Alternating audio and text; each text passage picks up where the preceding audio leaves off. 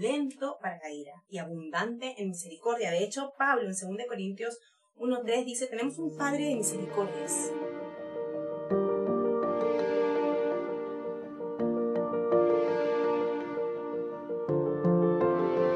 El Salmo 136 nos indica que el Señor es alabado porque Él es bueno. El Señor es alabado por encima de cualquier otro Dios e incluso de cualquier otro Señor, porque para siempre es la misericordia de nuestro eterno Dios. Es importante entonces en este día poder considerar en nuestra reflexión acerca de la misericordia de nuestro eterno y buen Dios. ¿Cuánto conoces acerca de este tema? Descubre esto y mucho más en Moldeadas, el podcast donde conoceremos al Dios que nos transforma.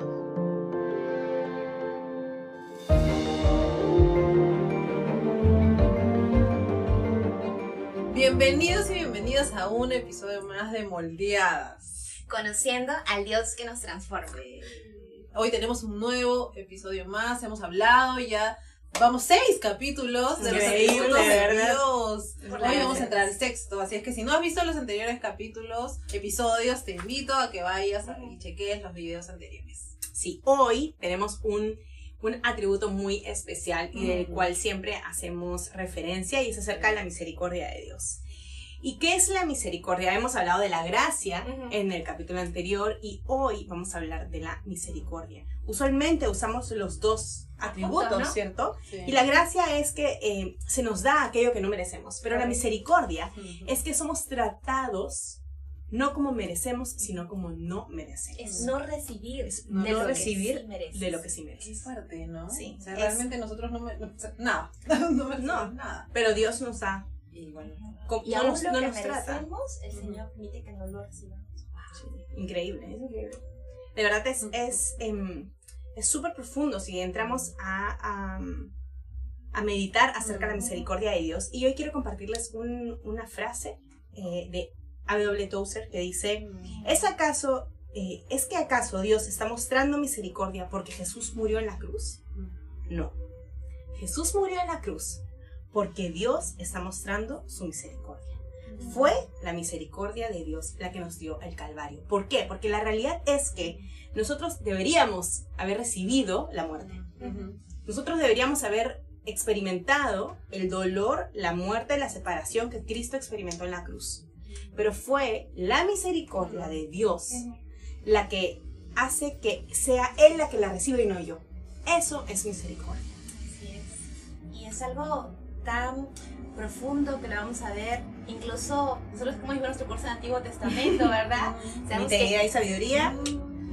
En y sabiduría, por favor, va a haber un descuentito ahí para que se registren de parte de Julián. Su bono, su bono, su bono, su bono, su bono. Pero ciertamente hemos visto, y Miguel va a decir que cada eh, libro del Pentateuco va a ejemplificar un atributo de Dios, ¿verdad? ¿Y cuál es aquel libro que ejemplifica la misericordia de Dios? Éxodo. Éxodo. Sí, porque vemos a un Dios que trata a un pueblo que ni siquiera quiere saber nada de él.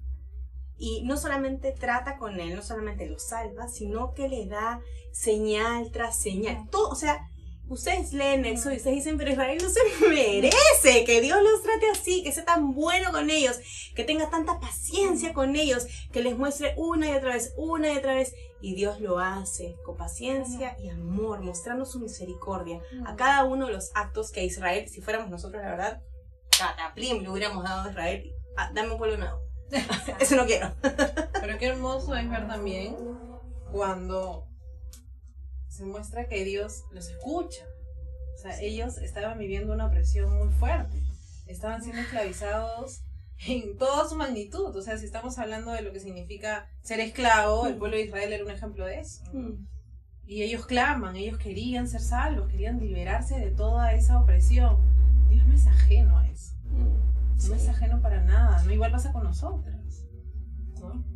Sí, para mí es, es casi imposible de entender como un ser perfecto, un ser puro, un ser bueno, un ser que en él no hay un ápice de maldad, que no hay pecado. ¿Cómo es posible que ese ser se entrega y nos trata totalmente opuesto a lo que nosotros merecemos, ¿no? Eso es, para mí, es completamente incomprensible y lo único que crea es un profundo agradecimiento de vivir una vida buscando recordar. Por eso que hay una frase que solemos usar, ¿no? Eh, Dios es bueno para siempre su Mm, misericordia. mm. Porque cuando algo bueno nos pasa, tratamos de eh, reenfocarnos a la realidad. La realidad no es que esto me pasó porque yo lo logré. Y lo que hablamos Mm. cuando hablamos de gracia, ¿no? Sí. Sino la realidad es que esto me pasó porque Dios es bueno y para siempre su misericordia. Porque no me ha tratado como yo merezco ser tratada. Esa frase me recuerda a cierta persona muy especial para nosotros. Saludo especial a Pepe Mendoza. Y saben que recuerdo también la parábola del hijo pródigo. Mm. Y esta es una misericordia tan grande. Y el hijo pródigo, bueno, tanto el hijo menor como el hijo mayor nos refleja también a nosotros, Mm. ¿verdad? Sí. Porque tanto bien podríamos ser aquel hijo que se fue de su casa a derrochar todo, a malgastar en placeres, en Mm, banalidades. ¿Y el padre cómo le recibe? Con los brazos abiertos. Le da una túnica, le da un anillo, le da calzado y encima manda a hacer un banquete. Cuando en Sí, teoría ya le lo había dado su parte, ¿no? Ya, Claro. Ya, ya, ya le había dado no lo que le tocaba. Nada sí. más que darle, ¿no? Pero lo recibe así. Yo creo que eso es Y- como el reflejo de finalmente como Dios siempre tiene su corazón dispuesto. Mm. O sea, no es ese Dios que machaca nuestro pecado, que machaca nuestro error, Mm. o que nos quiere dejar, nos deja sufriendo. No, su misericordia es así de gigante. Y eso me hace pensar mucho en mí, ¿no? Eh, Mm. cuando alguien peca contra mí, o cuando alguien peca, eh, incluso estoy pecando en... en pecando. Mi subconsciente. Estoy pensando Mm. en, en mi, en mi propia relación con mis hijos, ¿no? Mm, Cuando mm. ellos se equivocan, o cuando veo que alguien se equivoca, mi corazón lo primero que tiende a hacer es, ah, te lo mereces, pues, pero si esto de acá te dije que no lo hicieras. ¿Me hiciste caso? No. Ahí está pues tu consecuencia. Ahora hay que asumir las consecuencias, hijita. Entonces, Sí, ese, sí. ese es como la tentación a la que mi corazón va cuando alguien peca, alguien se equivoca, alguien hace algo que sabía que no debía hacerlo y lo hace. Y como, como seres caídos, nuestra- digamos que nuestra primera respuesta suele ser esa.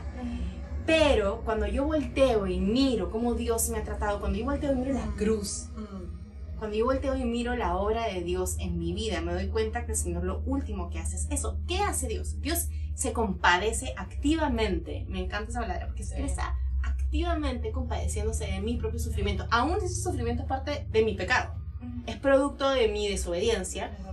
Y el Señor trae disciplina a mi vida, que es una posibilidad. Sí. Aún eso, Dios podría decir, ahí está, pues, ahí está. Ahora, pasa tu disciplina y después te acercas No. otra vez a mí. No es así. Pero Dios no hace eso. Dios está sufriendo conmigo Sí, porque Él sufre por lo que el pecado trae, porque el pecado trae muerte. Yo creo que a veces lo que pasa es que nosotros no lo vemos, o sea, no entendemos eso. Pero Dios no está.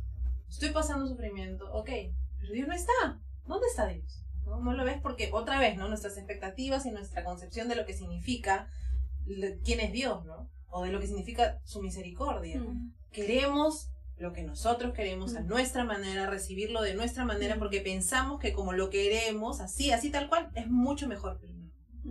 Y tenemos que llegar a reaccionar. Así Sí. como el hijo pródigo, que hay un Sí. versículo- una parte que me encanta que dice, y volvió en sí, Mm. se dio Mm, mm, mm. cuenta y dice, ¿no? Ojalá pudiera volver para que mi padre me tratara como uno de sus jornaleros, como uno de sus obreros, Mm. siquiera, porque realmente eso es lo último que merecía, ¿no? Mm. Pero el padre no lo trata conforme a lo que merecía, No. le da de lo que merece, sino le da justamente lo que no. Entonces es, es realmente impactante esa realidad que también finalmente somos nosotros. también. Sí, eso, eso que tú dices me está acordando, justo estaba buscando un texto Mm. eh, en 2 de Corintios 7:10 que habla, eh, dice, porque la tristeza, que es conforme a la voluntad de Dios, produce un arrepentimiento que conduce a salvación sin dejar pesar, pero la tristeza del mundo produce muerte. Y eso Mm. eh, me hace pensar mucho cuando el Señor trae convicción de nuestro Mm. pecado. Mm. No es, no es una convicción, es una convicción real, es una convicción que nos lleva a un verdadero arrepentimiento, pero no es una tristeza que, como dice, como dice el texto, nos lleva así esa, esa tristeza que te lleva a una depresión, esa, esa tristeza que, que te deja sin esperanza. Uno sufre porque reconoce el- la profundidad de su pecado y el daño que ese pecado eh, puede traer a otros. Sí. Pero es una tristeza que está, es una cosa bien extraña y tú lo decías en el capítulo anterior, es algo sobrenatural porque es una tristeza que viene cargada Mm. del amor de Dios. Uno sufre, pero es como que sabes que estás sufriendo por tu pecado, pero en los brazos de tu Padre. Entonces no, no te sientes abandonado en, en tu disciplina. Te sientes acompañado y llevado por aquel Dios que en su misericordia porque aún reconocer nuestro pecado es producto de la misericordia de Dios. Es imposible que seamos conscientes de lo que hemos hecho si el Señor no nos lo hace ver. No sé quién dice que el pez no sabe lo que es estar mojado, porque esa es su condición. no sé qué. Y hablando de pez, me recuerda a cierto gran pez y cierto personaje, Jonás, que justamente él vivió uno de esos tipos de sufrimiento que al final te hacen darte cuenta de tu pecado y volver a Dios. O sea, Dios también puede usar el sufrimiento para hacernos volver a Él. Y ese sufrimiento que nosotros mismos nos provocamos por causa de nuestra necedad, por causa de nuestro pecado, ¿no?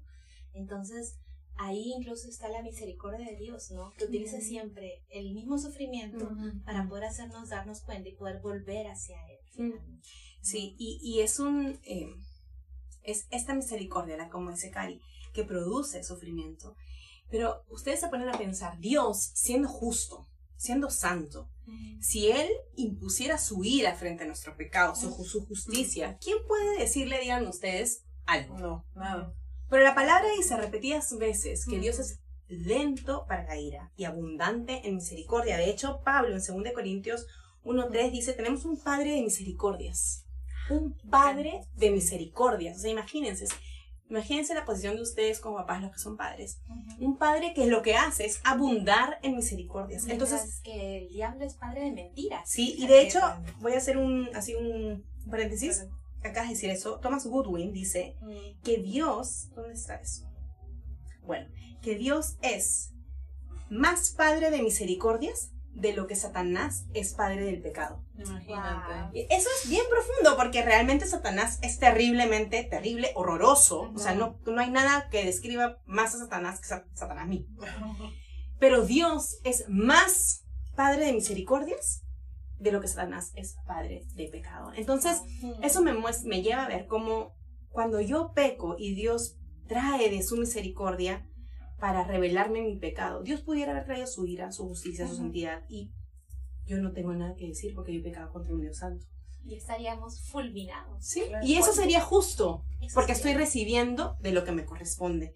Pero Dios trae su misericordia y me espera a que yo caiga en cuenta y me arrepienta. Y eso a veces toma años, en que uno, uno despierte de su necedad y caí en cuenta, Dios mío, he estado pecando de tal manera contra ti, no lo vi. Y gracias, porque, y aun cuando caigo en cuenta, y quizás después de años, el Señor me acompaña en mi dolor, de lo que mi pecado significó, significa, y me acompaña, y me abraza, y me consuela, porque Pablo sigue diciendo en este texto que tenemos un Padre de misericordias y Dios de toda consolación. Es un Dios que no es apático a mi dolor, no, Él está conmigo, aun cuando ese dolor es producto de mi sufrir, de mi pecado. Entonces es, es hermoso recordar la misericordia de Dios, cómo lo vemos en diferentes áreas de nuestra vida. Padre, he pecado contra el cielo y contra ti. Ya no merezco ser llamado tu hijo. Llámame, trátame como uno de tus jornaleros. Y si hubiese sido así, si hubiese sido así, era, eso era justicia. Eso estaba bien. Nadie iba a decirlo contra nadie, iba a decir, ay, que vale el papá. Nadie iba a decir eso. ¿Sí o no? Era lo que merecía. Era lo que merecíamos, pero no hemos recibido lo que merecemos. Y eso es misericordia. Qué hermoso, ¿no? Qué, qué, qué poderoso. Yo creo que en este tiempo Dios me ha enseñado como a levantarme y a mirar cada mañana, y aunque otra vez repitamos esa frase, nuevas son tus misericordias cada mm. mañana, Señor. Grande es tu Es que es así, ¿no? Es así. Y, y aunque, claro, el pecado está, las consecuencias del pecado nosotros las deberíamos de merecer igual. El Señor, y siempre se me viene a la cabeza Israel, ¿no? El Señor no les dio lo que merecían, ¿no? Él los guardó, los cuidó, escuchó. Recuerdo luego Moisés cuando en el momento, en el medio de todo su proceso de travesía, clama y le dice, por favor, o sea, Ten misericordia de este pueblo. No hagas lo que has dicho que ibas a hacer. Y Dios escucha. ¿Quién es, quién es Moisés para decirle, no? ¿Quién soy yo para decirle a Dios Todopoderoso, el creador de todo, de la molécula más chiquita, ¿no? ¿Quién soy Señor, por favor, no lo hagas. ¿Quién soy yo? Pero el Señor lo hizo. Entonces eso nos muestra quién es Dios en su, completamente Él, ¿no? Eso es una evidencia más de que todos sus atributos están en Él y Él los cumple todos porque es sobrehumano, es sobrenatural. Nuestro entendimiento no va a entender. Por eso vivimos por fe. Por eso vivimos creyendo en lo que Él dejó para nosotros en su palabra, Cristo mismo. Nada más que eso. Sí, y eso me recuerda que a lo malo del mundo llamó Dios, a lo pobre, a lo necio, a lo malo, para poder mostrar su misericordia. Cristo fue y es la muestra máxima de la misericordia de Dios. Nosotros podemos ver cómo Dios no nos ha tratado como nosotros merecemos ser tratados. Nosotros podemos ver cómo no tenemos la solamente la ira de Dios encima nuestro. Solamente porque Cristo experimentó la separación completa de Dios en la cruz. La soledad verdadera, completa, profunda en la cruz para que tú y nosotras no la experimentemos.